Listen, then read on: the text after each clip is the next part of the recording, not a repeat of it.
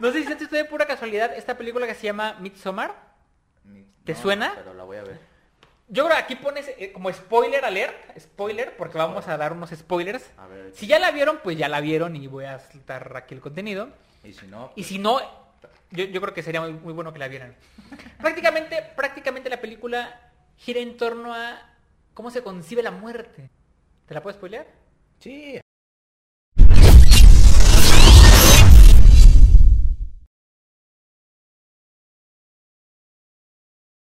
Pues obviamente que ese contexto en el que te trata mal tu jefe, Claro, es y- horrible. pues, pues, obviamente te vas a entristecer porque estudiaste cuatro años y medio psicología y, y estás ahí en, en un trabajo bien ojete, ¿no? Sí. Pero eso no quiere decir que estés deprimido. Por supuesto. O sea, Porque, porque, porque sí hay que tenerlo muy claro. Aquí lo dicen. A ver. No, eso, Ah, lo que ya te dije. El hecho de que la depresión sea pensada como discapacidad es discapacidad respecto a la posibilidad de hacer algo. Sí. La gente puede estarlo escuchando y dice, es que yo voy a trabajar muy triste. Entonces estarás trabajando triste, Sí. pero no deprimido. O ¿no? sin ganas, o o sin no te ganas, llama la sí, o- atención, o te o caga tu trabajo, te tratan horrible, estás trabajando en condiciones por deplorables. necesidad, se dice Claro, mucho, ¿no? muy por necesidad. Estás trabajando en condiciones deplorables, y en México se entiende y lo que sea, pero no estás deprimido. Al menos Estás distraído. estás distraído. Pero al, al menos, al menos no como formalmente se está concibiendo la depresión. No, eso, ojo, esto lo está diciendo la OMS, ¿no? Sí, sí, sí. Se está deprimido cuando se está discapacitado prácticamente. Es una- la depresión es la causa de la discapacidad.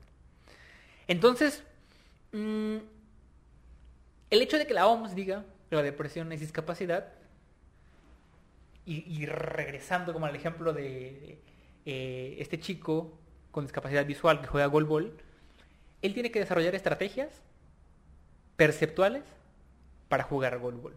sí. Y el deprimido tiene que desarrollar estrategias de algo para poder reincorporarse a estas formas de Es que ahí está el punto, justo. Ese es el punto.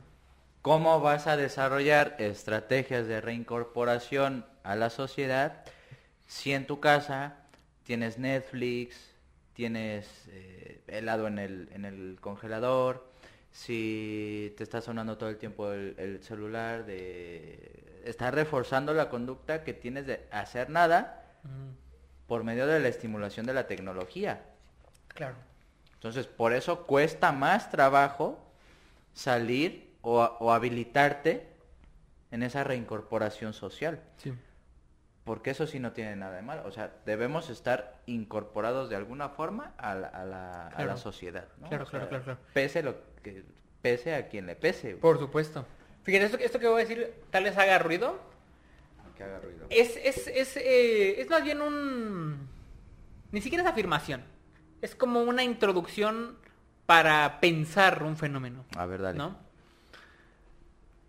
La, de- la depresión, como la decimos, con, con la idea que nos comprometemos, tan vaga, pareciera que pulula mucho, en- Pulula. pulula mucho en sociedades eh, civilizadas, grandes, ¿no? sí, sí. Ciudades grandes.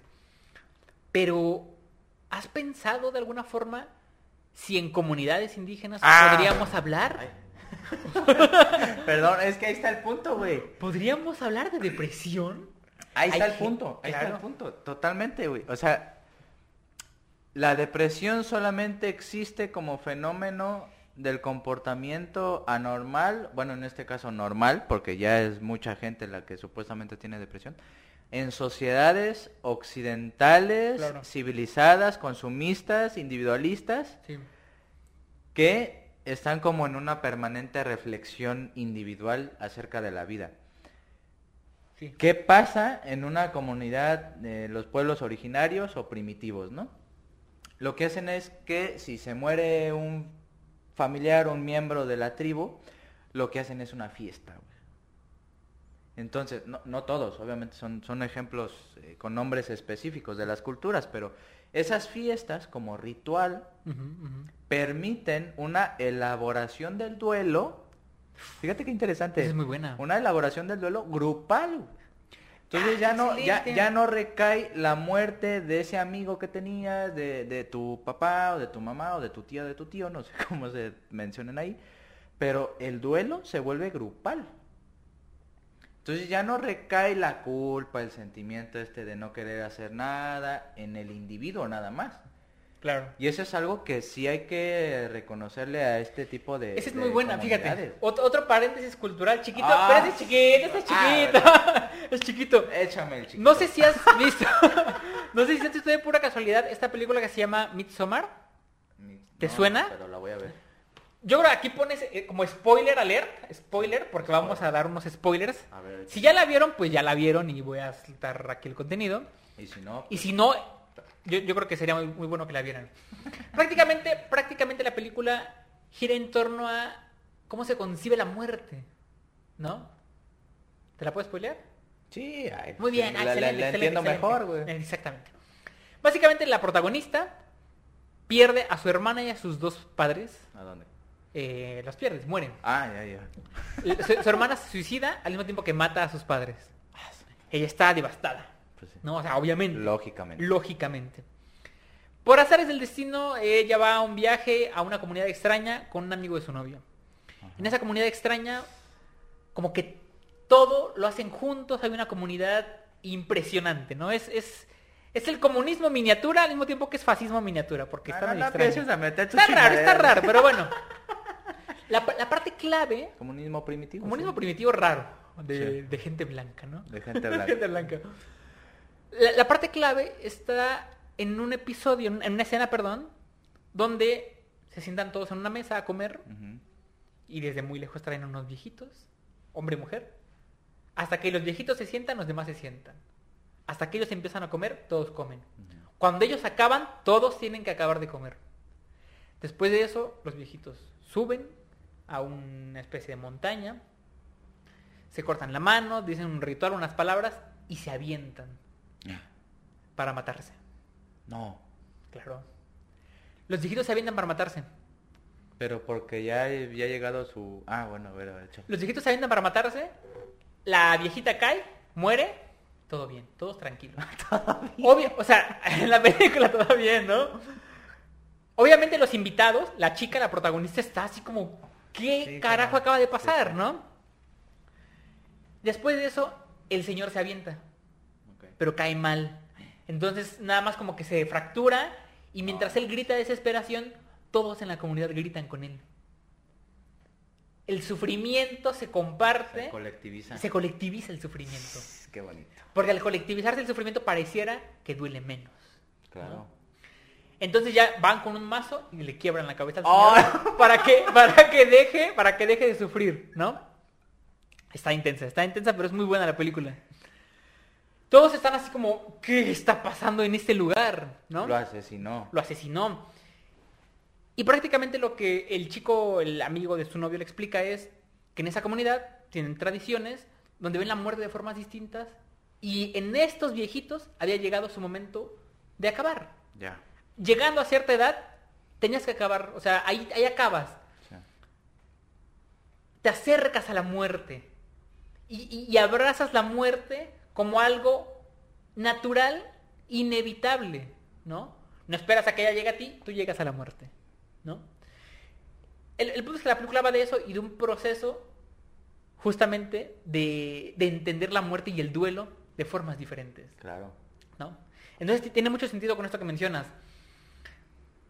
L- Las diferentes maneras en que alguien puede sobrellevar el duelo, en este caso en comunidades o en regiones muy particulares, eh, también de alguna forma tiene como finalidad hacer que duela menos, ¿no? Claro. hacer que duela menos y, y que estas dolencias de la vida te permitan inevitablemente seguir seguir funcionando. Y creo que como remedio o rito de paso, diría Marino Pérez, la psicología funciona para eso. O sea, al no tener tan tantos grupos, vamos a decirlo así, de, de colaboración en el que se ayuden unos con otros y un grupo de autoayuda, vamos a decirlo así, de manera muy rápida, pues es que ante una sociedad occidental, individualista, consumista, etcétera, egoísta, narcisista, pues obviamente que el psicólogo, el psicoterapeuta, encaja perfecto con ese modelo de, de- de relaciones vinculares con uno mismo y con los demás. Claro. Algunas psicoterapias, y esto sí hay que decirlo, trabajan con grupos, ¿no? Pero ahí está, ahí está la cuestión. O sea, el grupo ayuda Claro.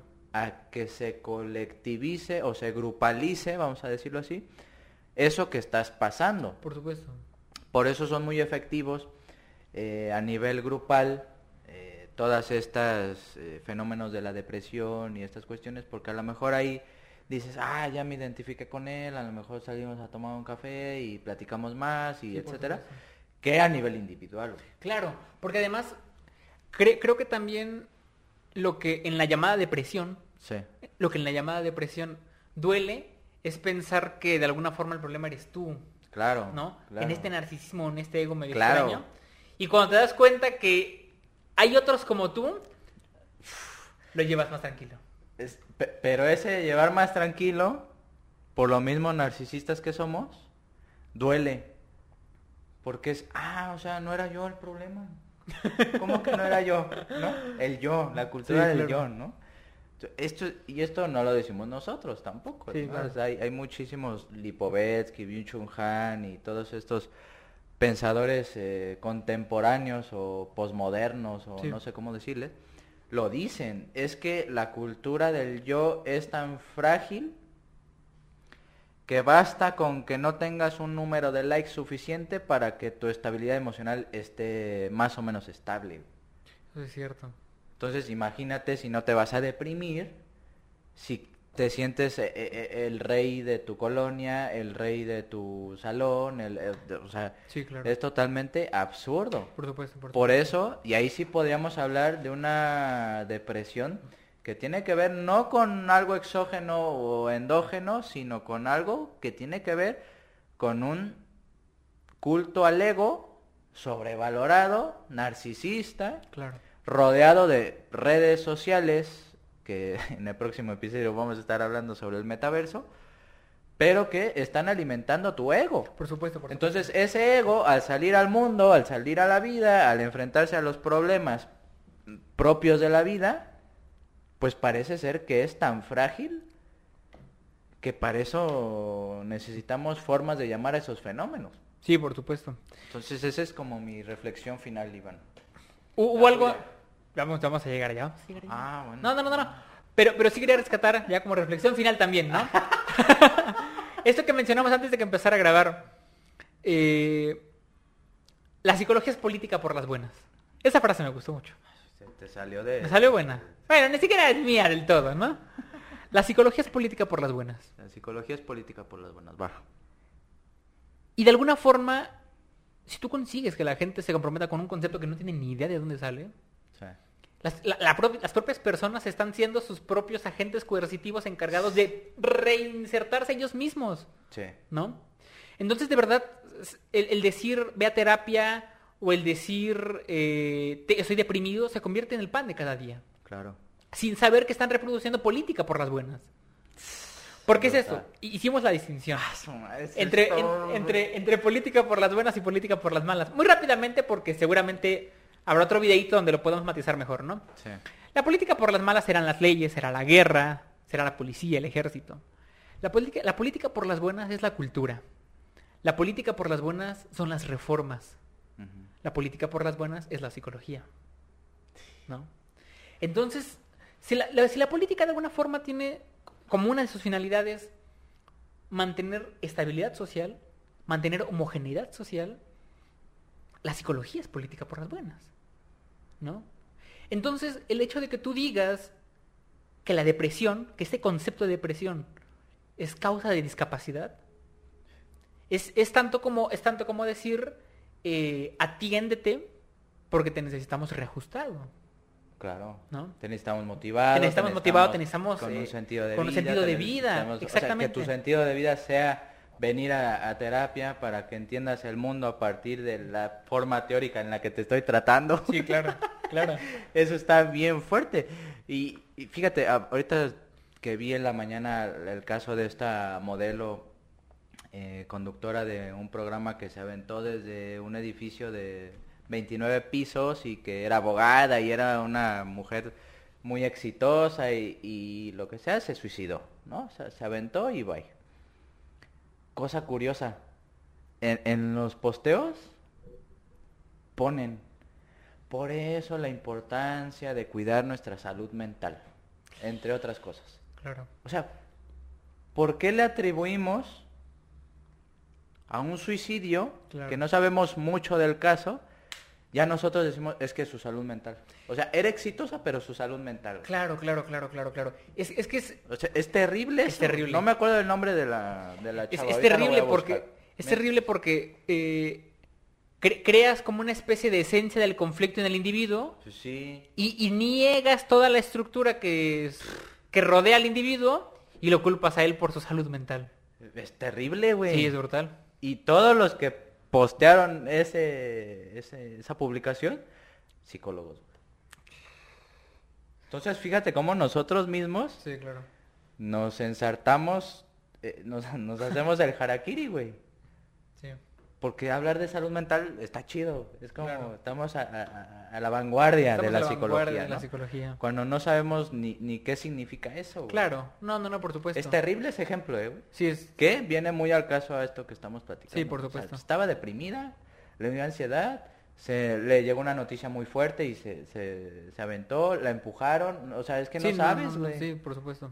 No sabes. es No, claro. Ah, habría, que, habría que repensar, ya como reflexión final, ahora sí, ¿no? Ahora sí. Ahora sí, ya. Ya. Yo, yo creo que esa es la cuestión, o sea, en el momento en el que hay un concepto que atenta contra, con- contra tu dinámica, contra ti, Sí. sí tendría uno que detenerse a repensarlo, ¿no?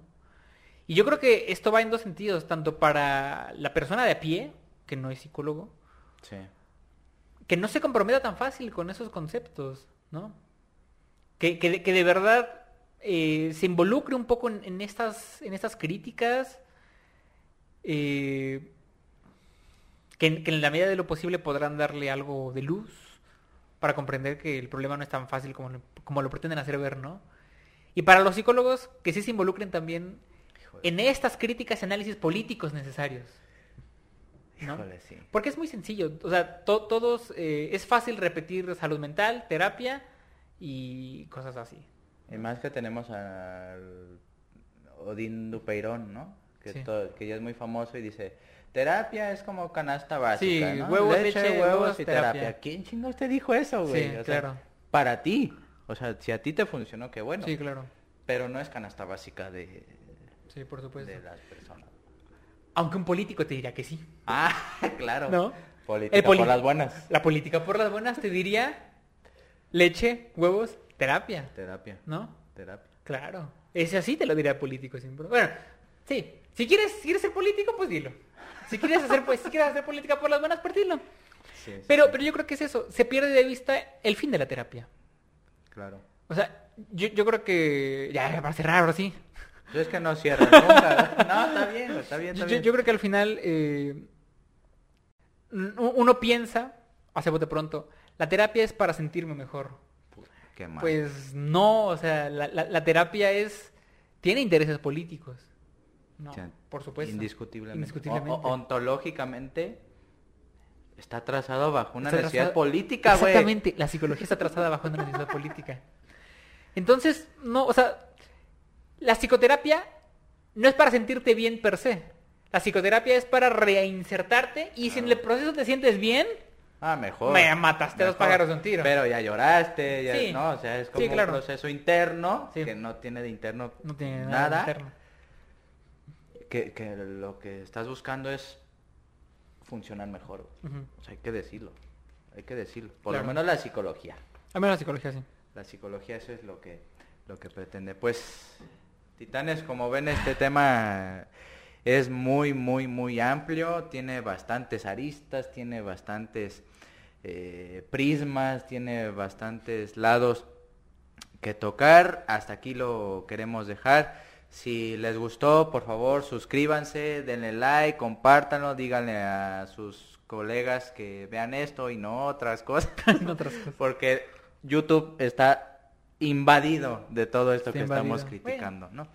Pero bueno, titanes, hasta aquí hemos llegado. Gracias, Iván. No, Otra nada, vez, Rojo. otro episodio, otra polémica. Otra polémica. Muchas gracias. ah, ya vemos. Nos vemos, titanes. Hasta luego.